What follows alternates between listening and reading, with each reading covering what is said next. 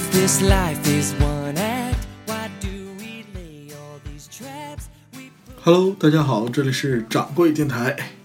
啊，非常欢迎大家又来收听我的节目。呃，最近呢，掌柜的有点忙，所以更新的有点少。呃，上期节目录制的时候呢，我本来打算一下录两期，啊、做了一些内容，打了个草稿，但是呢，上期那节目一录没搂住啊，一下漏了，录了这个一个多小时。呃，一个多小时呢，如果是一个谈话节目，我觉得还好度过。如果是一个人嘚不嘚嘚不嘚的，啊，好像到最后录的我自己都没精神了啊。呃，所以呢，后边的节目呢也就没有录。那么接下来，呃，我会在后面的节目里尽量缩短时间啊，因为一个小时的话，对我自己是个挑战。我觉得，对，如果您听我的节目的话，也是一个挑战，这有点太长了啊。我尽量把这块衰减。好，废话不多说啊、今天跟大家聊点啥嘞？呃，今天呢想聊一点这个掌柜的安身立命的本领，聊一下掌柜的能活到现在，呃，之所以能活到现在健健康康的原因是什么啊？这个就不跟大家兜圈子了。实际上，看了本期的标题，大概能知道今天其实讲的就是跟安全相关的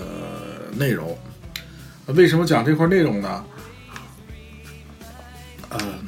原因其实当时的一个想法是，是因为最近网上能够看到很多跟安全相关的事故，嗯、而且还挺悲惨。嗯、最著名的一个就是天津大悦城的那个事情，嗯、那当然是过了一段时间了，但是在那发生的那几天，整个互联网也非常的沸腾，网上也分成好多人，好几派啊。具体的事情其实就是一个父亲抱着两个孩子在商场的这个呃商场的护栏那儿，应该是孩子在等妈妈，两个孩子都着急等妈妈，所以父亲就一手抱了一个扒的那个呃楼梯的那个那个栏杆儿等妈妈。这个时候可能是手滑还是什么原因，有一个掉下去了，父亲一着急够那个手里这个也掉下去了，也就是说俩孩子都掉下去了。呃，一个小，而且是一男一女，一个小小女孩小点儿，小男孩大点儿，啊，可以说是人伦惨案，非常悲惨。那两个我看过一个视频，就是这个两口子在一楼那跪着孩子尸体旁边，完全傻了，就只剩下哭了。啊，为人父母看到这样的场景，确实挺的，觉得挺悲观、挺悲哀的。父母，嗯，就是如果你是不是为人父母的话，我想你看到这个人伦惨剧，你也觉得非常的，嗯，绝对是非常的惨烈啊。嗯、我觉得我呢就不再去说呃谁对谁错，我觉得这里边没有绝对的错和对，就是首先父母肯定不想这样的事情发生，其次他这些事情的发生也是因为一些不好的习惯造成的。那么我今天想借着这个话题引出来的就是，呃，首先一个思考就是我们作为一个很普通的老百姓，很普通的一个人，从一个刚从这个母亲怀抱，母亲刚刚把你生下来，一个特别小的小孩儿，慢慢的长大，历经跟着社会成长，跟着跟着你随着年龄，随着你的环境，你在长大，在这个过程中，有太多太多的危险和太多太多的未知的东西，和可能你都不知道危险已经离你非常近，这些事情都不知道它和你擦肩而过，有些就是我们有幸能活到现在是非常不容易，我觉得是这样的，长，所以我才说，呃，今天给大家讲讲就是掌柜的活命的本领啊，就是为什么我们能我能健康活到现在，呃，真的是不容易，每个人都是一样。呃，我我在之前黑处有有一期节目叫《黑处有什么》，是借着那个电影《黑处有什么》做了一些，呃，就是感慨。其实当时就提到过，就是在我们就是八零后，特别是八五后的这个，呃，八五后的这个这个这个这个年龄段儿长大的那个年代，正好是中国改革开放腾迅速腾飞的年代，整个社会呃欣欣向荣，一切都往前看，往前奔。但是在这个提速的过程中，就有很多阴暗和黑处在我们周围围绕。只是，嗯，我有我们大部分人有幸度过了那个黑处，或者说没有去好奇看黑处到底有什么，我们才健康活到现在。那么，其实这些危险一直围绕在我们身边。细想一下，我觉得每个人童年可能都有这样的，呃，黑处。那么，可能有些人关注了黑处有什么，可能有些人并没有去想。但是你现在再回想的话，一定是有的。好，废话不多说，回到再绕回来啊。今天其实还是想分享一些比较干货的东西，想就是到底我们在日常生活中有哪些需要注意的安全的问题，因为这些危险就在我们身边。如果你不注意，看似是一个非常小的事情，可能酿成的结果却是非常的重大或者非常的悲惨。啊，嗯，首先想跟大家聊一下，就是跟孩子相关的安全知识不多啊，大概有几条，嗯，就是都是我能够想到的，大概总结的几点。呃，第一个就是创可贴，创可贴使如果使用不当，因为小孩子在这个，嗯，他特别是小男孩儿，他比较废，经常会这里破了那里碰着了，他可能都说不上来怎么怎么回事儿。那么我们家里肯定都常备着创可贴，这创可贴如果使用不当的话，它严重的会导致手指末端坏死。这事儿不是那个耸人听闻，它是真真切切的新闻。其实就是没有包好，导致感染了，或者说包的过于严实，或者说孩子他使用他，你包完了之后他会沾去沾水呀，或者是把它撕开，好奇撕开看看再粘上没粘牢啊，等等这些情况都有可能发生。所以我们给孩子在使用创可贴的时候，一定要注意方法得当，要注意观察他使用的情况啊。另一个就是那个，这是一个发生在我身边的那个真人真事儿，就是，呃，我有一个远房亲戚，他他就说，哎，我最近孩子就一个劲儿的哭，没事儿就哭，也看不出为什么，就是也没哭，也没饿着，也没冷，也没冻着，就是哭，呃，想尽了一切办法，又是，呃，正常的途径啊，不正常途径都在尝试，都不知道什么办法，最后弄到医院去了。医院里边这这医生检查下来，发现说不对啊，说你看孩子的小脚趾，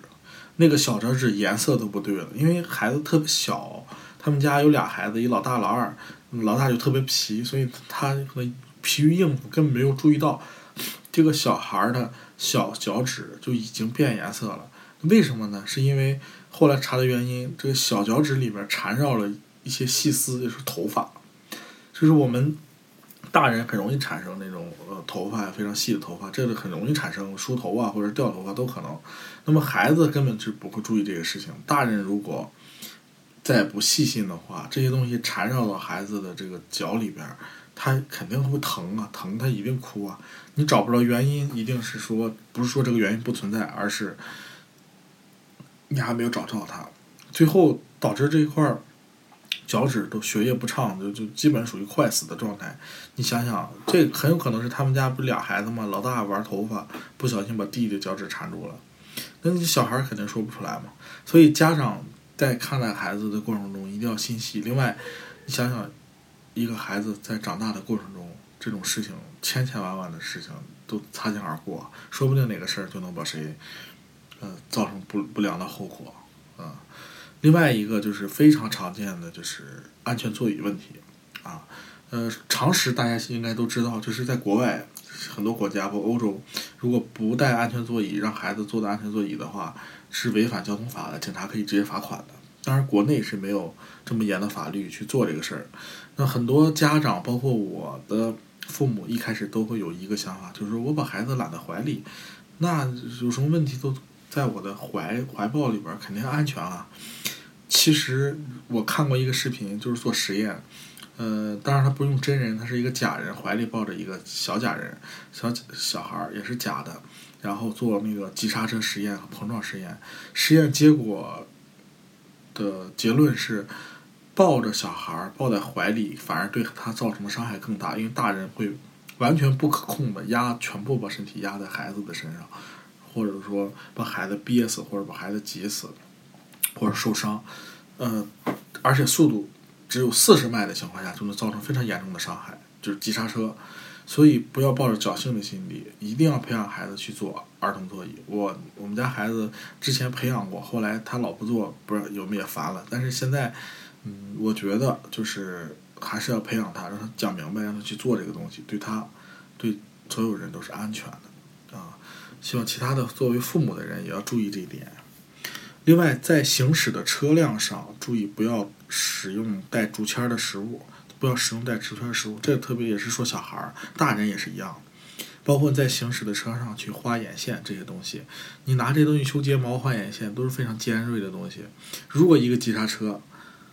后果非常严重啊！扎着眼睛、扎着脸、破了相。如果是孩子吃那个串儿，一下就有可能给你扎透，很有可能。所以。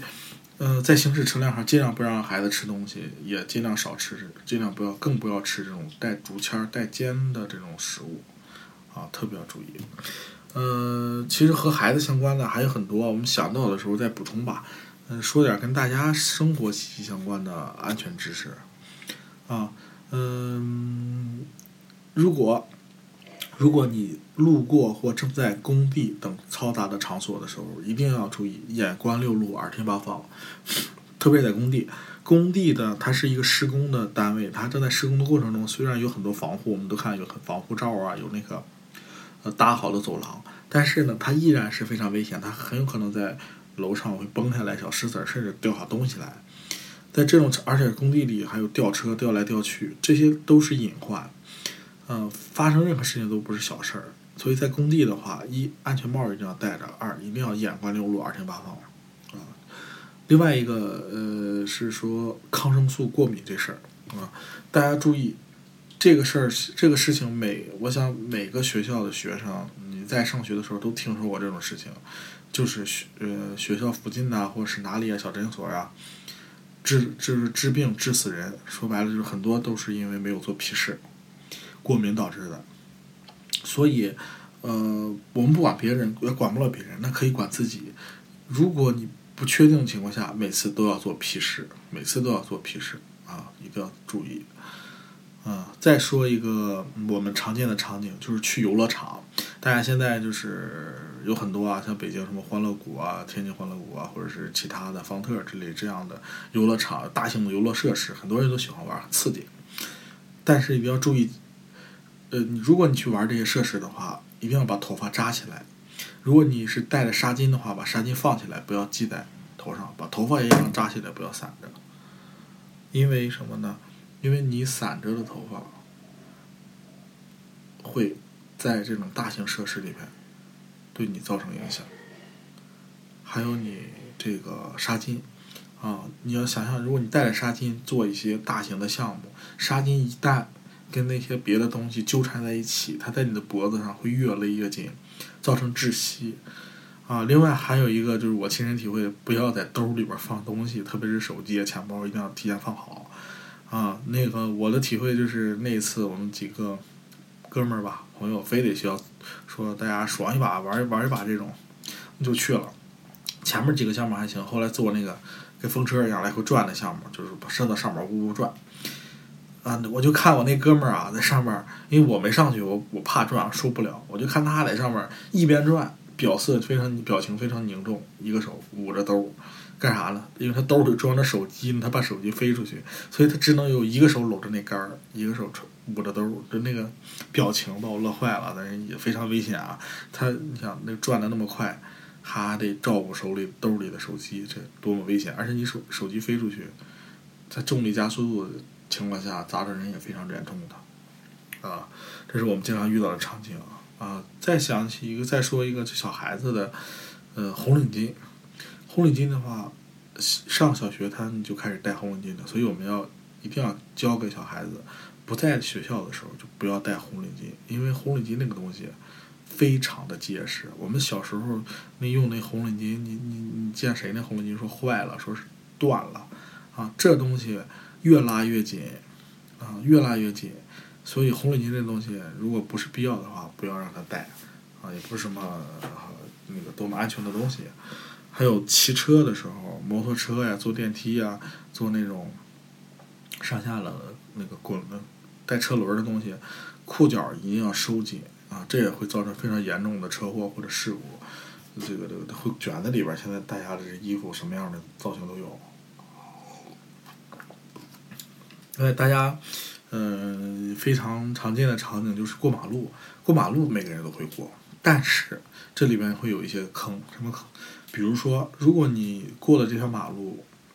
呃，非常宽，车非常少，没什么人，这个时候你该怎么过马路？我相信很多人呢就悠闲悠闲的过，为啥呢？没车没人，我我干嘛耳听耳听八方，眼眼观六路，耳听八方啊？我就啪啪过就完了呗。错，因为你要注意，在这种路上，你你觉得啊，这个呃人少车少不会有事儿。你要知道，但凡有人走这个路，作为司机的话，他也会觉得人少车少，开起来爽。在这种情况下，老司机都知道啊，如果你开一条路，这条路上很安静，没什么人，你都会不自觉的越开越快，越快越快。所以，当这两个人遇在一起的时候，你想想，一定会发生严重的事故。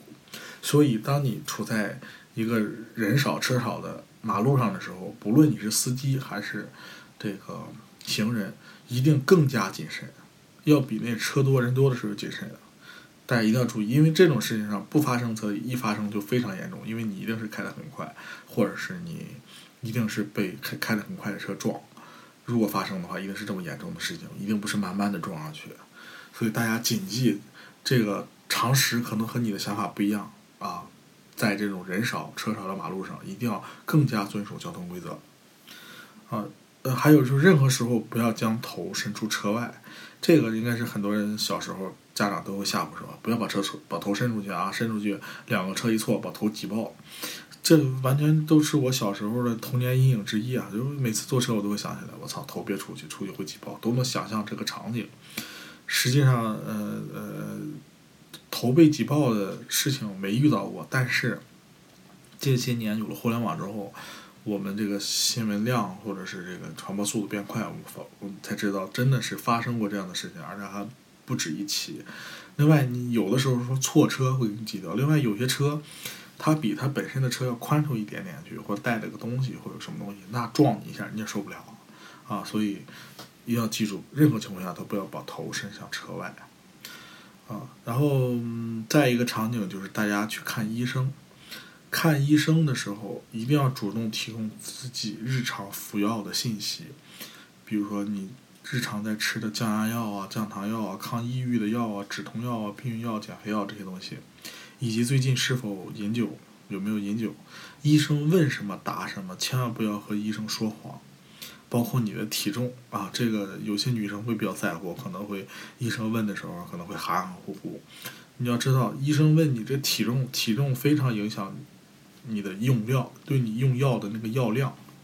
很多药量是根据体重来的。如果你回答不对的话，要么就是药量不足治不好啊，那你麻烦。所以呢，嗯、大家去医院的时候要注意这一点啊。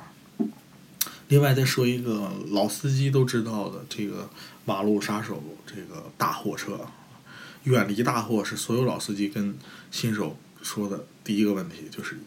新手上高速第一个问题就是我上高速要注意什么？老司机一般先回答就是一定要远离大货，因为大货车它有太多太多的这个隐患啊，比如说过高过长的车，它在拐弯的时候那是有死角的，这都不说高速了。呃，我记得在我们老老家那儿有一个路口，有一个路口，那个路口每年都会因为车祸死人。就是那个路口，你看起来它不是高速，也不是说车开多快，但每年都会有大货车把它压死，都都是怎么压？都同样的死法。大货车在拐弯的时候，那个人正好站在那个大货车的死角。你们网上有图啊，你大家可以搜一下。当大货车拐弯的时候，它是这个拐弯拐到一定程度，它有一个死角，是永远看不到的。当你恰巧站在那的时候，车看不到你，很有可能会扫到你。所以，嗯，就在那个地方死了那么多人，都是因为站在了死角上啊，很奇怪啊。所以大家如果过路口的时候，不要站在，如果有大车在拐弯，你离得远远的，你离它越远越好，你不用关心它看到看不到你，你离得远远的，它就不会碰到你。另外，在高速上，在高路上的话，那更得远离所有的大货，不要跟不要跟大货车，不要跟在它后边。你能躲开就躲开，能离他远远的远远的啊。超车的时候，如果要超车，最好用大灯，不要，呃，这点是跟我以前不知道。我以前超大货的时候，我是摁喇叭，啊不不，我是用喇，我是那个用嗯用用喇叭，梆梆一按，我觉得他应该能听到了，我就开过去。后来啊，我我有一个表哥是开大货的，我跟他聊完之后，他告诉我，摁喇叭根本听不见，为什么呢？一大货车那里边噪音非常大。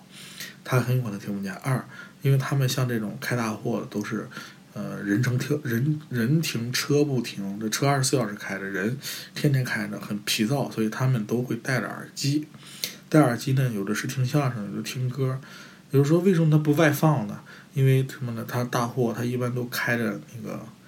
那个玻璃，他外放的话声音比较嘈杂，他可能听不清。另外，大货车光说了，人修车不修。货车里边有人睡觉的，他人是倒班的，他外放的话影响人睡觉，所以他们很多时候都戴着耳机，连喇叭根本听不见啊。所以大家这这里很重要，如果你要超大车，尽量用大灯，这样的话，你有那种卤素大灯，啪啪一闪，白天有时候都能给他，他都能看到啊，这是非常有用。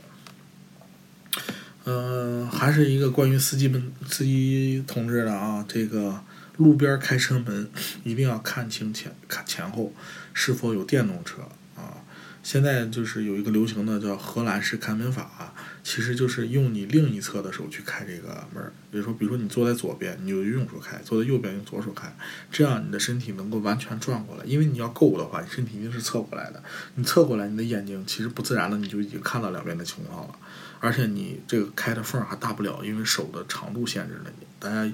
不管是坐车的还是开车的，回去试试就知道了。反正这个确实有用啊。呃，反正不管你是用用不用荷兰式开门法，看一眼前后镜，嗯，没有坏处的。啊，开车司机同志们，开车经过公交车的时候一定要减速，因为公交车随时有可能吓人。嗯，我自己就有一个非常的，就有一个例子，我每天在停车的那个地方，它会经过一个公交车总站。公交车总站，它那个总是有那个公交车在路边停着。我有时候是不注意，就梆就拐过去，梆就拐过去，因为它大部分都关着门。但突然有一天，那天门就开着了，我也是那么拐过去的。当时没有人下来，但是当时我心中一紧，为啥？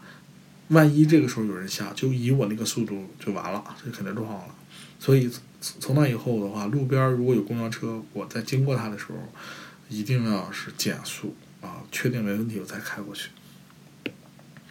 好，这些都是那个老司机的忠告啊，这这样里边忠告多了去了，这都是我能想到的，或者觉得说对大家有用的啊。另外，再跟大家分享一个急诊室跟急诊室相关的一个事，也可以叫急诊室的故事。为啥说急诊室故事呢？因为王掌柜前段时间啊，这也不太长也不太短，呃，生了一次病，在这个急诊室住了这么一晚上。啊，这一晚上呢，就是虽然说病好了，也看了很多有意思的事情，也想了很多啊。急诊那在急诊室里边或者跟医院相关有几个呃重要的安全点啊，想跟大家分享一下。第一个，如果有人是长时间输液的话，他会焦躁不安或者是着急。呃，因为当时那个我在输液的时候，旁边临床是一个妇女啊，她因为她老公应该是加班。他自己觉得不舒服，就来医院了。医生让他输液，当时就他自己没有人陪床。他自己呢输液的时候，一呢他就是，呃焦躁不安，因为他着急回去好像有什么事儿，他就特别的焦虑，他就老想把那个调快。这里注意，这是最危险的，因为你如果把那个大家输液知道，如果你把那个输液速度调快的话，会增加你心脏的负担，很有可能引起的就是左急性左心衰，还有肺水肿这些。并发症的爆发，所以这个输液的话一定不能着急。另外，既然不能着急的话，那就是说时间会比较长。所以这里有个常识，就是输液的时候一定要有人陪。啊，很多人有些人确实比较独立，自己去输液。那你在一瓶两瓶都是可控的，但如果说超过三瓶以上的话，时间太长，而且还是晚上，你很容易就睡着。那么在这个过程中，如果说输液瓶空了，就会非常危险，所以尽量啊，尽量输液的时候要有熟人去陪，要有人去陪，啊，如果没有人的话，就不要睡觉，或者自己定好时多长时间差不多能完事儿，叫护士来换，啊，这是在医院里边儿看到的一些常识，啊。另外还有就是吃抗生素之后不要作死喝酒啊，这这点我当时给我开药的医生就说你喝酒了吗？我说头天晚上喝酒，说吃这药千万不要再喝酒。啊。呃，开的是什么？就是抗生素，就头孢嘛。因为你吃了头孢类的药物之后呢，你少量饮酒，你即使是少量饮酒都会造成反应，比如说胸闷呐、心前区头痛啊、恶心啊。呕吐啊、面色潮红、呼吸困难、幻觉，这都有可能发生。严重的话，心肌梗塞、心力衰竭，这都有可能。所以吃抗生素千万不要作死喝酒啊！这个爱酒如命，你你还得，你的命更重要啊！啊，好，再分享点儿地铁吧。大家都知道，这个掌柜的是在帝都啊，帝都的地铁那是相当的恐怖，赶上小日本的那个那个那个那个快轨了啊，轻轨了。啊，地铁和安全门之间的缝隙，这个缝隙其实是能夹死人的，特别是北上广深这些城市的早高峰。啊，我每天早高峰都会经历那个呃乌泱乌泱的人往里挤，所以你在车门开的时候尽量进，车门快关就不要往里冲了，等下一班。如果这个时候你点儿没拆好，你进去了还行，点儿没拆好，你正好被夹在中间。它那个门现在都有感应了，夹着你它会再开。但是如果夹在缝里，你就不好办了啊！而且这两天新发生的事情，说一个高铁，一哥们儿坐高铁去，然后从这个高铁站穿越，这个时候车来了，他从那个站台里边，他已经进了站台，站台下边去了，车来了，来不及跑，被车夹在缝里边。当时那个车和那个站台之间的缝就只有可能连十公分都没有，像一个活人夹在那缝里，那哥们挣扎了好久，最后也挂了。啊，咱不追究这个事情，说后来发生那个事情，我只是说这个现象，这是作死能作能在，这说的就是他，啊，这种事情怎么不要想，不管是什么原因，拿自己生命开玩笑，这那个缝隙为什么那缝隙那么小？他本来就是怕你上车的时候掉了缝里，或者说产生什么事故，但是他哪想到你还能说我车都来了，你还在里边钻钻来钻去，那不是作死才怪，对吧？所以大家这个。坐地铁安全门或高铁的时候要注意啊，注意掌握窍门怎么上车啊，这很有窍门的。啊，如果那个，呃，没在没有安全门的地铁站，因为北京这边包括北上广深很多地方的地铁都是有安全门的，以前北京地铁是没有的，现在都安上安全门了。安全门也就是说，在它和那个。车没来之前是关的，车来了之后，车停住，门开了，这个安全门才开，才能进去，就不存在说车没来之前你就掉下去的情况，啊，因为以前北京经常发生，就是车快来了，人们都着急，一挤一挤，站在最前面，帮掉下去，有的车来不及刹车就压死，这种事情发生太多了。这里给大家说个窍门啊，坐地铁的话，最好坐在车头的位置等车，为什么呢？如果这列车出了问题，或者说出了是任何问题，都还有补救的，呃，时间。那这样的话，列车员也能发现，它还有一定的刹车时间。你想，车进来一进站到最终停到车头那个位置，这个时间还是挺长的。这个时候发生任何问题都可以弥补的，所以大家尽量去车头位置去等，会安全性提高很多。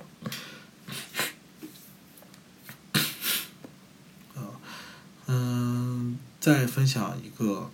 就是高空坠物，啊，嗯，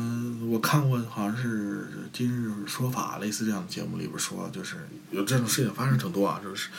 比如说十层，你在在这个老老小区经过的时候，十层掉了个花盆，那比子弹那个力力度还大呢，就梆就砸人身上，可能就砸死。现在的新小区还好，因为新小区呢，很多要么就有防护网，要么有纱窗，它不会往外倒东西。老小区的话，要么就没有，要是有的话，也都可能是老化了。而且老化了，很多人也不会去修，所以非常危险。这样，这避免这种事情啊，就是如果我们避免的话，尽量不要沿着那个楼老小区的楼边走，尽量避开点距离。另外，作为如果你家住老小区的话，尽量不要往那个窗台那放一些东西。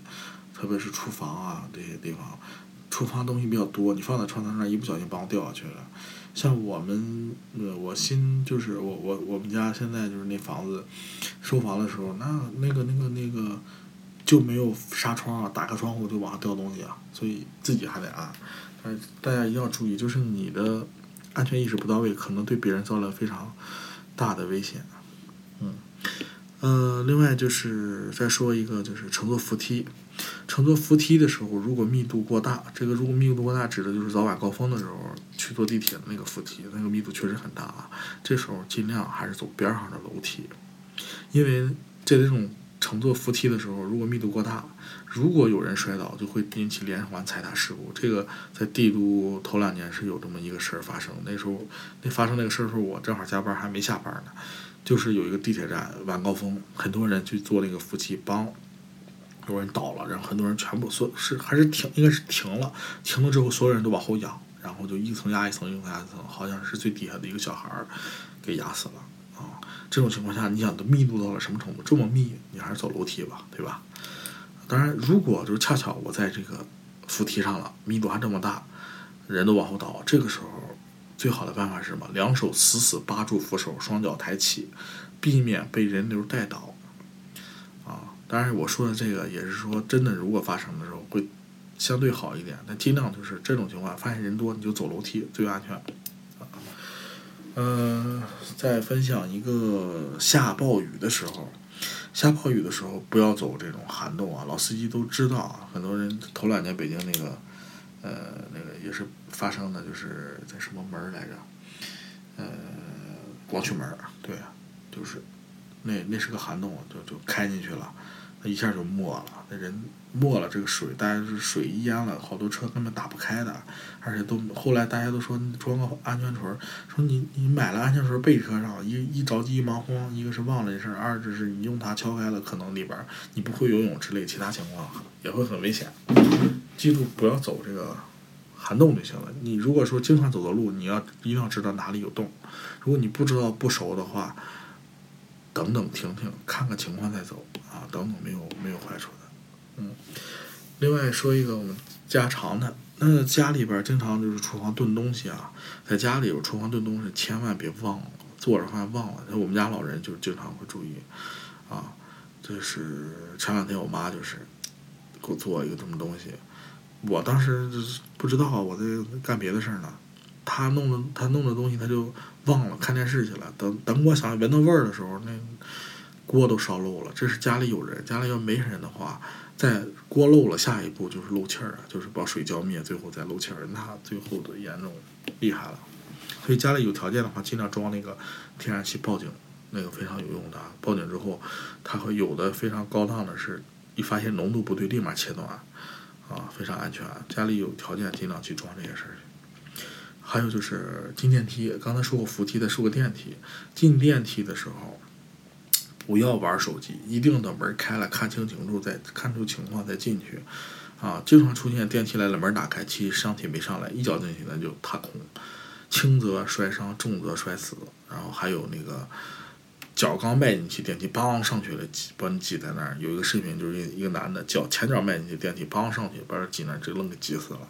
就是电梯打开门，一别着急，二看清楚情况再往里进，啊，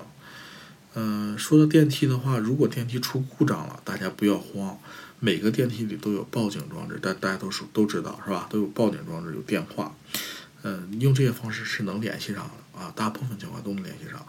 嗯，另外不要用手把门扒开，强制扒开。啊，如果电梯停在了中间，是一半在地上，一半在地下，这种情况不要妄图挤出来，尽量不要这样干，因为这个时候，如果这个期间你这挤了一半，电梯启动了，你很容易被夹死。好，关于电梯的大概就说这些。那个还有就是被狗咬了，其实我想现在这些事情应该应该不会再有了，就是大家被狗啊、猫了咬了，都会想着去打狂犬疫苗。那我记得在我小时候，嗯。被狗打是要狂犬疫苗的，但是破伤风这事儿啊，那个时候真不注意，啊，现在是破伤风，就是有一次我一我是踩到了一个钉子上，一脚踩进去，一下子钉子就扎进去了，那个时候家长根本不注意，就没应该就没打过破伤风。现在想想其实挺可怕的啊，带铁锈的钉子最容易引起破伤风了。呃。再说一个跟家庭装修有关系的，掌柜最近确实也在装修啊，这个在考虑就是一些呃用品的时候，那么我们家庭装修一定要注意买好的插座，在墙上的插座，很多人都自己买，一定要这方面投资多少钱都没有坏处啊。家里另外家里买的这种插排啊，因为你插座毕竟有限，有时候还得需要用插排。插排一定要买什么？买防扩涌的、防雷电的、防阻燃的、带安全门的，这样的插排都是比普通的贵啊。你比如说那个，呃，公牛大致公牛确确实蛮确实最好的，但是公牛假的太多，你要弄不清楚，不要买啊。我我以前买是飞利浦的那款，大概呃一百二十八。那都贵啊，这一个确实像一百多都贵啊。但是我刚说这功能它都有，啊，就是防过涌、防雷电、防阻燃，非常重要。它产生问题了，它不会去产燃烧，带安全门的，这都非常。你这样你二十四小时开着，你非常安全啊。插座质量买好的，不要买那次的东西。啊，再说一下，呃，如果我们到了一个公共场所的话。一定要先留意逃生通道，比如说去电影院、去饭店、娱乐场所，先看清楚逃生通道在哪儿，你再去落座，再去干啥干啥。很多人其实不会注意，其实我相信我也，其实我也是有时候不去注意，但我觉得大家一定要提高这个意识，想想在你想到这个，比如说听了我的节目，或者你想到这个事儿，你就特意的留意一下，嗯，没有坏处的，对吧？呃。再一个说一个隐私方面的吧，这个跟大家的安全可能没有直接关系，但也有一定的关系啊，就是没有那么直接，不是说帮掉的东西砸着你，但是它可能会潜移默化的影响到你的安全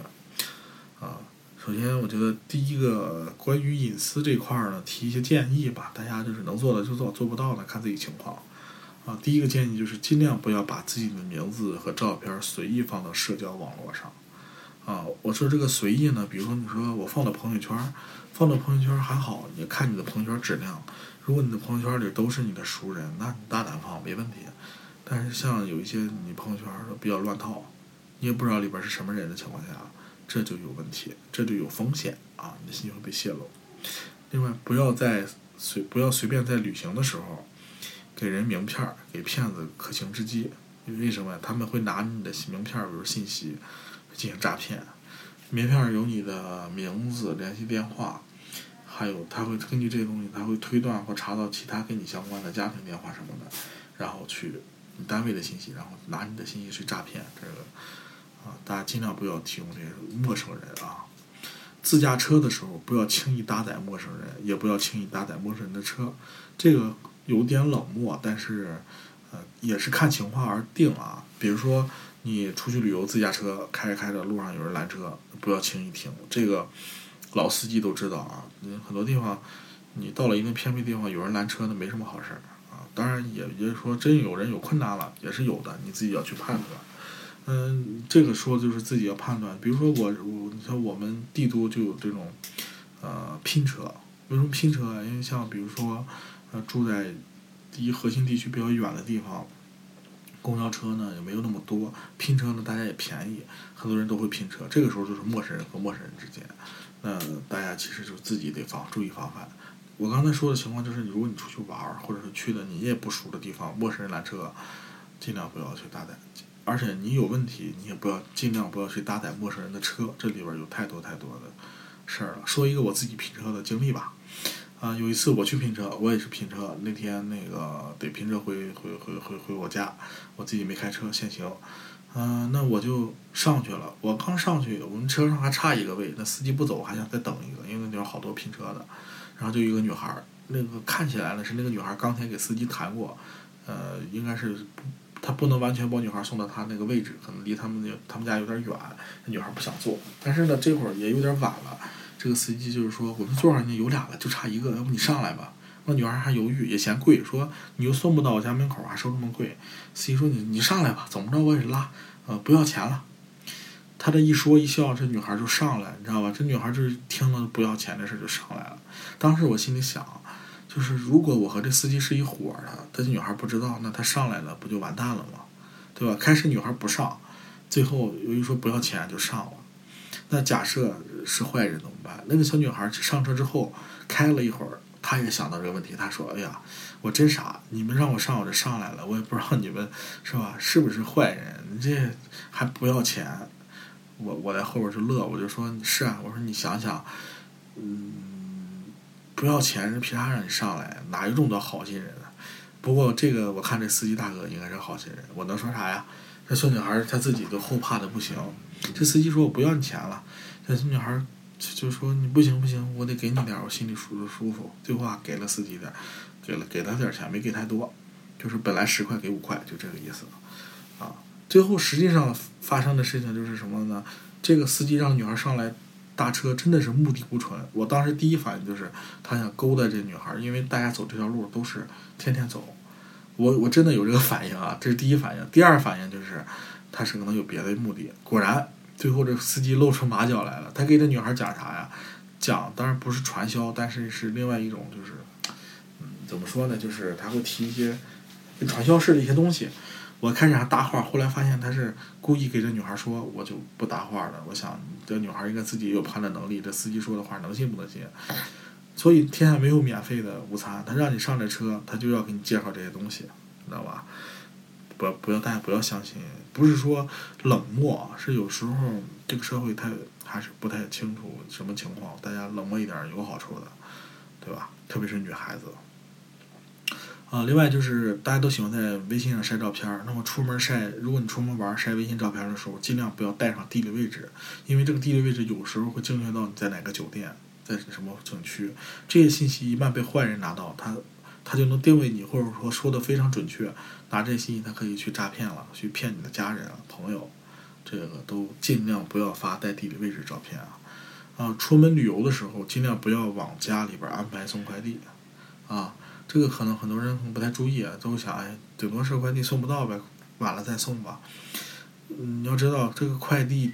他一波一波的往你家送，发现你家没人，那，这个时候路过的邻居或快递员都会知道你不在家，那就能做很多事儿了，对吧？啊，然后利用过的快递单据要记得销毁，信息要抹掉。这一点呢，我觉得就是在有一些地方要注意。现但是现在很多大的快递它已经，呃，大的物流或者说电商平台已经给你解决这个问题了。应该是最新的要求，所有的快递单上不能有敏感信息。也就是说，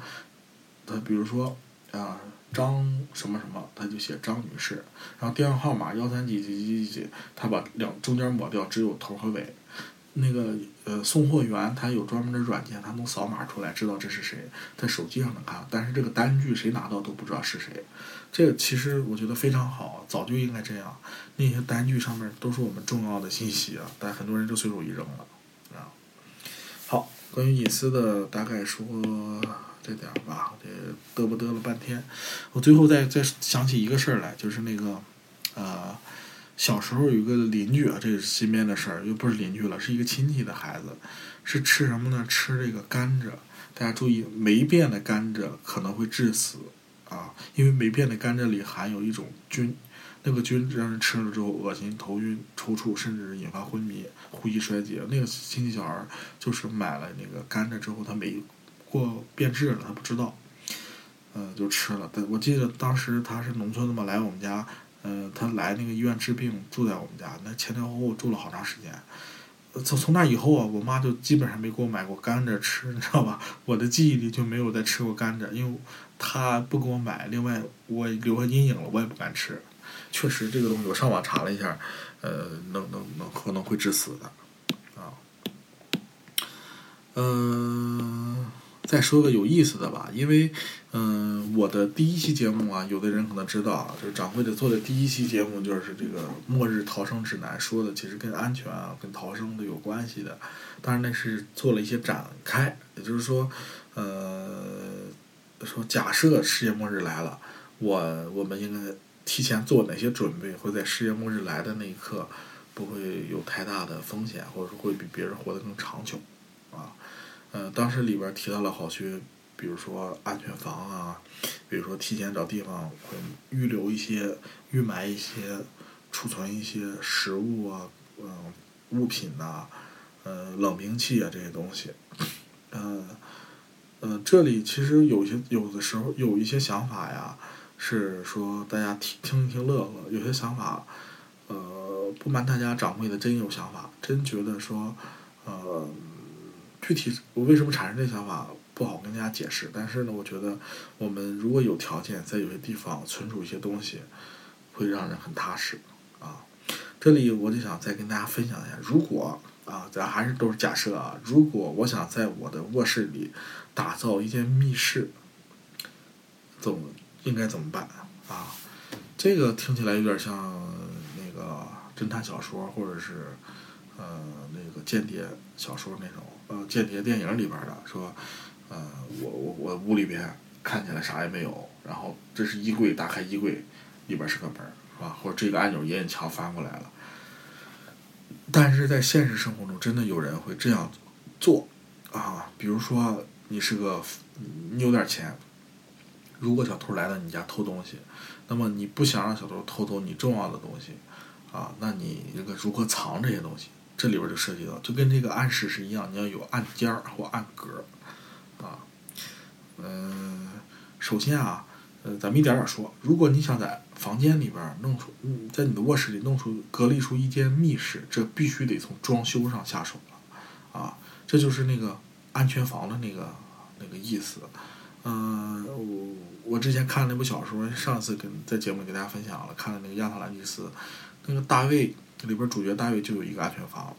上边是住的挺好挺好的，下边地道下去，安全房里边特别小的空间，有冲拉个有秘密拉过来的电线，有通风。存储了一些罐头食品，它能够在这里边活一个月都没有问题啊。那么咱们可能没有那条件，但是你如果恰巧能控制装修的话，你在你的房间里如果做的足够巧妙，是完全可以隔离出那个这个这个这个这个这个安全房，或者说我们隔离出一个密室出来。分开说啊，这呃你。你这个密室呢，分两部分，一部分是为了藏物，一部分是藏人。如果为了藏物，有很多经典的设计或者说想法，不用做很大的处理啊。说几个抛砖引玉吧，大家自己想。比如说，你可以把这个，呃，看过的一些书啊，或者说 CD 盒呀，或者这些东西，把那个封皮儿、封皮儿包下来、弄下来，然后把它做成假书，但是里边可以加的一些东西。在外边看就是一些不起眼书，一定要不起眼啊！你要放一本说那个活到九十九，放不是你要放一本说这个著名的小说，或者是说什么什么什么流行东西刊物，或者说典藏版的 CD，那这些东西可能懂的人可能就会动了。你一定要放一些，就刚才我说的心灵鸡汤类的那些东西，可能就没有人动了，对吧？呃，每天动一动，活到九十九这种书，那那他可能扫一眼就不想看。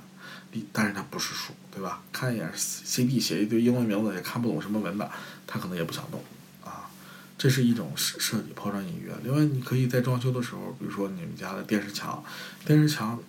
嗯，有好多电视墙是一个格子一个格子的，完全可以在一个格子里边。这是看起来是个格子，但格子后边是个翻板，这个板一翻，后边再往墙里边掏进去一块，这里边可以放东西啊。还有那个就是还是记得还是这个电视墙。电视墙电视很多家庭电视都是壁挂式的，啊，壁挂式电视呢，就是让你看起来电视就挂在墙上，没什么正不正常的。实际上，你完全可以在壁挂式的那个墙上做成那个暗门往上翻的。你把电视掌握好角度，按好机关往上一翻就能，它有那个气杆儿，跟你那个床气垫床一样，可以把电视撑起来。后边其实你是挖开窟窿，但是这种做的很多人是有些人做并不是藏东西啊，但是你可以用它藏一些东西。很多人做它是是把那个，嗯，比如机顶盒呀，这个蓝光 CD、蓝光 DVD，还有那个蓝光播放器啊，或者游戏机啊。放在那个里边儿会减会减少你这个空间，有人会这么干啊，真的是有人这么干。但是你这个空间你还可以藏东西，在外边看就是一个电视，掀起来找着机关气杆顶起来，里边就可以放东西。挖空了也是在墙上挖空了。啊，另外如果你你家装修的话，你还可以在你的木门啊、木床上面凿些眼儿，比如说在木门的上沿凿俩眼儿，然后这俩眼儿里边可以卷着存很多纸币。这个地方太隐蔽了，一般人是发现不了的。当然，你藏私房钱也是可以的，啊，嗯，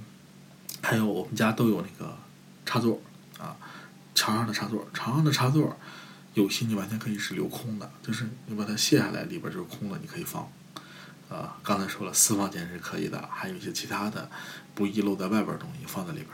打眼一看就是个插座，抠下来里边能放东西，啊，跟刚才电视墙是一个道理。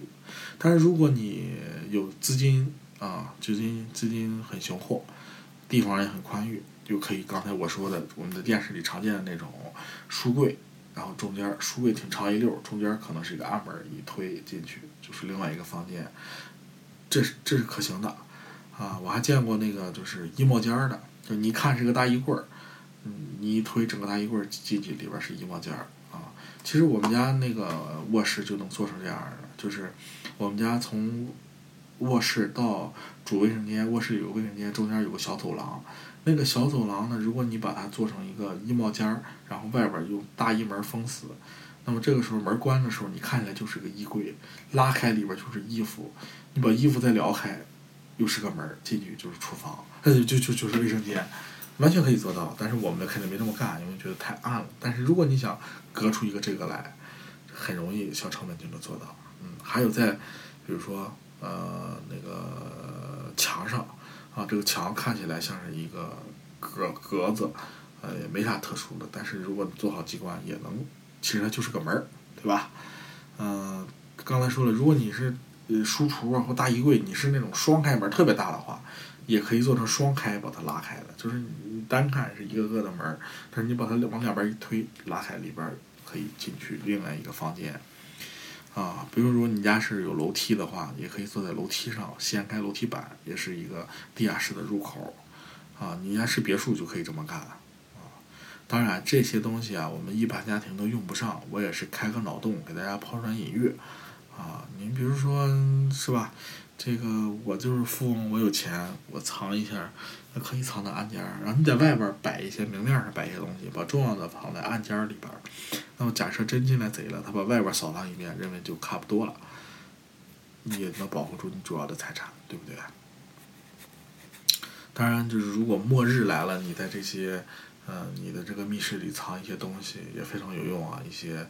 呃，食品刚才讲过了，兵器啊、食品啊，一些甚至一些种子，那真的是，如果你扛过了这个灾难，也许你就你就是一个新的诺亚方舟啊。好，呃，今天讲了很多这个活命的法门啊，不知大家感不感兴趣，也是跟大家分享一下。最后，我想分享两个电影，呃，剧剧吧，电影或电视剧啊。第一个就是非常著名的叫《死神来了》系列，相信很多人都看过啊。没看过的人也推荐你马上去看看。《死神来了》系列故事情节什么都不说，但是里边为什么拿来讲？是里边有太种太多各种各样的巧合的死法，就是他的死法会是让你看起来说，哎呀，这个不应该啊，或者说太巧了吧，不应该发生。他要知道，这个世界上的事情呢，有时候就是那么那么的巧啊。嗯、里边死法太多了，怎么死的都有。有有时不小心洗澡的时候触电了呀，嗯，然后比如说前面车开开着不小心崩下来了，导致后边车撞上来啊，呃，翻跟头翻到翻到什么上面，翻到钉子上面，然后倒了之后漏电什么，哎呀，太多死法了，而且就是巧合中再加巧合，你想想。推荐大家看完之后对生命多一些敬畏，对吧？对死神多一些敬畏。另外还有一个就是剧，呃，叫《一千种死法》，啊，这个剧呢，就是就是里边描写了很多啊，就是各种死法。那我们作为人类的话，实际上能活着也是每天要做各种斗争，跟疾病、跟病毒、跟伤痛、跟天灾、跟人祸做各种搏斗。一千种，每一天都要接面临近一千多种死亡的可能啊！这是这个电台的这个节目的一，就是美国的一档电台节目，就叫《一千种死法》，大家有有时间可以去看看。节目里呢，很多死亡的案例都是真实事件，每个案例都会请来很多专家进行分析，深入解剖死因，知识性也很强，而且是真人真事儿。看看对大家这个有一些帮助，有时候提高你的这个安全意识。好，我看看啊，今天呢讲了非常多，最后呢控制一下时间，尽量不再更多的展开，最后给大家带来一首歌吧。呃，希望大家会喜欢这首歌，在这首歌声中呢结束今天这期节目。呃，希望这个大家继续关注掌柜电台。啊、王掌柜呢，嗯，也会在自己尽量有时间的情况下做一些有内涵、有有趣的，或者说有知识量的干货出来。因为我这样的节目并不是一个嗯谈话类节目，就是我不会邀请很多嘉宾过来聊，那么更多的是我自己一个人嘚不嘚。呃，这种情况下，如果再没有干货的话，我想不管是听众还是我自己都觉得没意思，所以我尽量去准备更多的干货跟大家聊啊。好，废话不多说，咱们听歌，然后结束今天的节目。呃，最后一首歌带给大家，